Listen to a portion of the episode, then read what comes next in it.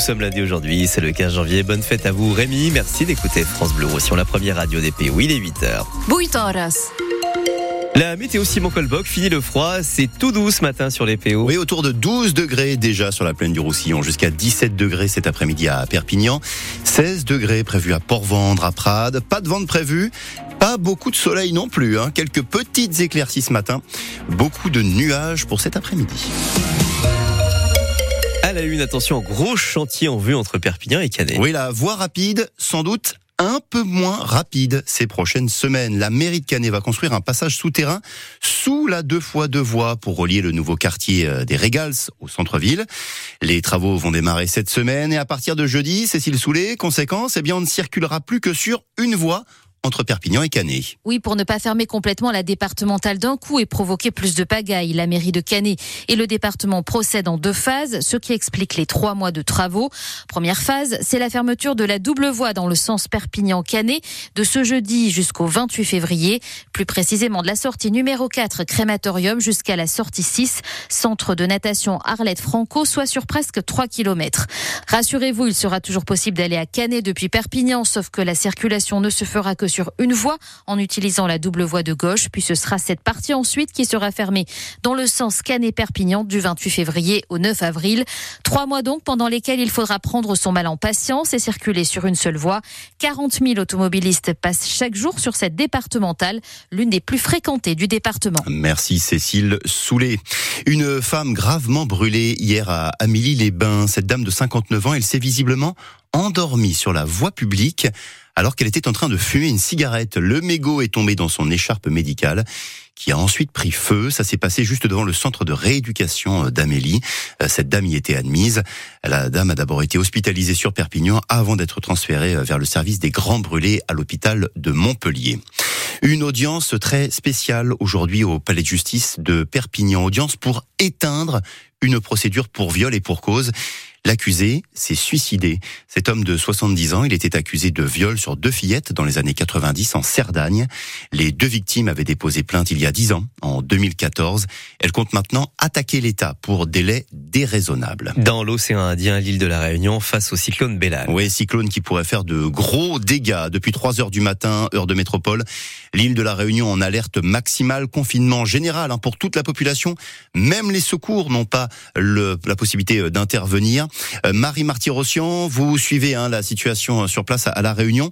Euh, où est-ce qu'on en est là à l'heure où on se parle? Le vent souffle toujours très fort, en particulier dans le nord-ouest de l'île, par où le cyclone arrive. Dans une vidéo de nos confrères de Réunion La Première, on peut voir la toiture d'une maison arrachée à Saint-Denis.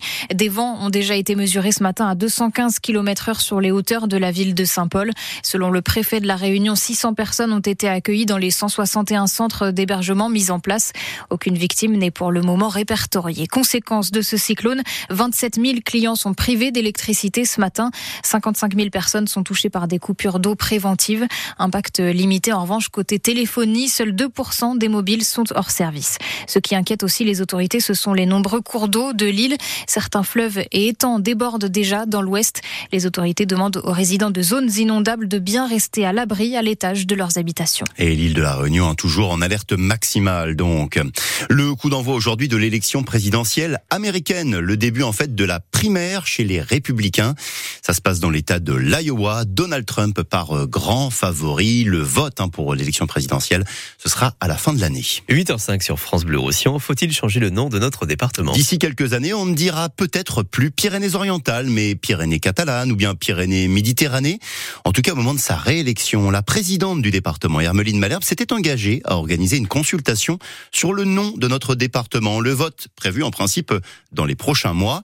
Alors est-ce une bonne idée de proposer un, un changement de nom dans le département visiblement tout le monde n'est pas convaincu. Les anciens euh, qui ont fait toute leur vie ici, ils vont trouver ça assez quand même euh, bizarre. Hein. Déjà, euh, quand ils ont changé le nom de la région, ça a soulevé beaucoup de contrariétés, donc je pense qu'il vaut mieux pas changer les choses. Je pense que ça dépense beaucoup trop d'argent pour si peu de choses. voilà. Ils ont cette manie de changer les choses, c'est peut-être pas ce qu'il y a de meilleur à faire. Hein, Pyrénées-Orientales, on sait où ça se trouve, quel nom ils vont aller nous sortir qui va peut-être pas relater euh, notre département. Il faudrait au moins faire un référendum pour que les gens puissent s'exprimer sur ce qu'ils veulent exactement. Je pense qu'il y a d'autres choses plus importantes que le nom du département, mais bon, hein, c'est la politique, hein, c'est comme ça. Si apparaît le mot catalan ou quelque chose de vraiment, vraiment sur notre identité, pourquoi pas ben Moi, je trouve qu'on ne devrait pas le changer, le nom. Non, franchement, non. Parce que pour marquer quoi d'autre Franchement? Pourquoi on est arrivé là? Je comprends pas. En tout cas, changer le nom d'un département, ben c'est possible et c'est même pas si rare que ça. Hein, au XXe siècle, six départements français ont comme ça changé de nom. Le dernier, c'était en 90. En Bretagne, les côtes du Nord qui sont devenues les côtes d'Armor. Sur notre site internet, vous pouvez d'ailleurs continuer à vous exprimer. Hein, plusieurs propositions pour le nom du département. Il y a aussi la proposition de garder le nom actuel de Pyrénées-Orientales. Déjà plus de 16 000 votes sur francebleu.fr. Demain, la présidente du département, Hermeline Malherbe, sera l'invitée de France Bleu à 7h45. Les Insoumis dénoncent l'agression d'un des leurs militants à Perpignan. Ça s'est passé la semaine dernière près de la gare. Le jeune homme aurait été menacé et insulté par un groupe euh, d'extrême droite. Euh, pas une première, hein, disent aussi les Insoumis. Ce week-end, le maire de Perpignan, Louis Alliot, a condamné ces faits. Ce rassemblement hier à Perpignan contre la loi immigration, une vingtaine de personnes devant le Castillet, des rassemblements plus hier aussi à Toulouse, à Marseille, à Paris. D'autres manifestations prévues déjà pour dimanche prochain. C'est le 25 janvier que le Conseil constitutionnel dira si la loi votée au Parlement le mois dernier est validée ou non. Emmanuel Macron, lui, à la télé demain soir. Le président en conférence de presse demain soir à 20h15. Ce sera sur TF1, sur France 2, sur les chaînes d'infos en continu également. Les sports, le rugby en Fédéral 1, l'année commence bien pour serrer. Le serré sportif s'offre le leader hier. Victoire 16 à 6, c'était contre Château-Renard. En Fédéral 2, Prades remporte le derby à Canet face à la Salanque 30 à 27. Argelès dompte le 4 35 à 14. En rugby à 13, c'est Pia qui remporte le derby de l'élite 1. Les Baroudeurs s'imposent 28-18 contre Saint-Estève 13 catalan. Le foot, Paris s'envole en tête de la Ligue 1. Le PSG domine Lens 2 buts à 0. En Espagne, en Espagne, grosse claque et pas de titre pour le Barça. Hein. Les Catalans battus hier soir en finale de la Super Coupe d'Espagne. C'est jamais agréable de perdre une finale et en plus, c'était contre le Real Madrid. Le score 4 buts à 1 pour les Madrilènes contre le Barça. Et puis un mot de l'Euro de handball aussi, la contre-performance des Bleus hier soir. Malgré un très bon Ludovic Fabregas, et ben match nul des Français, 26 partout, c'est contre la Suisse, pas rassurant du tout, avant d'affronter l'Allemagne demain soir chez elle. Les Bleus pas encore assurés hein, de passer la suite du tournoi dans ces championnats d'Europe.